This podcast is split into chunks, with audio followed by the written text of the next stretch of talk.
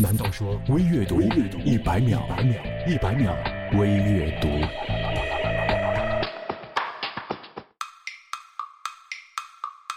擎天柱又一次在保卫地球和人类的战役当中被炸成了一堆碎片大黄蜂非常的伤心，到处找能够修好它的地方。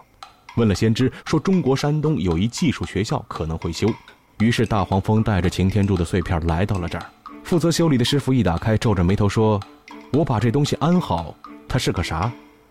大黄蜂哽咽地说：“你若安好，便是晴天。最喜欢的不一定是最好的，最好的不一定是最合适的，最合适的才是最值得珍惜的。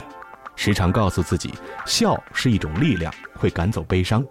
曾经有机会目睹他最软弱、最糟糕的时刻，你仍然还能够坚持微笑地接受他的不完美。”并且和他共同拥有这个秘密，这段爱情就会长久一些。相信爱情，即使它给你带来悲伤，也要相信爱情。人永远不会珍惜三种人：一，轻易得到的；二，永远不会离开的；三是那个一直对你很好的。但是，往往这三种人一旦离开，就永远不会再回来。Braver are those who have hurt, because they know nothing would be more painful than ever. 一些受过伤的人会更加勇敢，因为他们知道，最痛不过如此。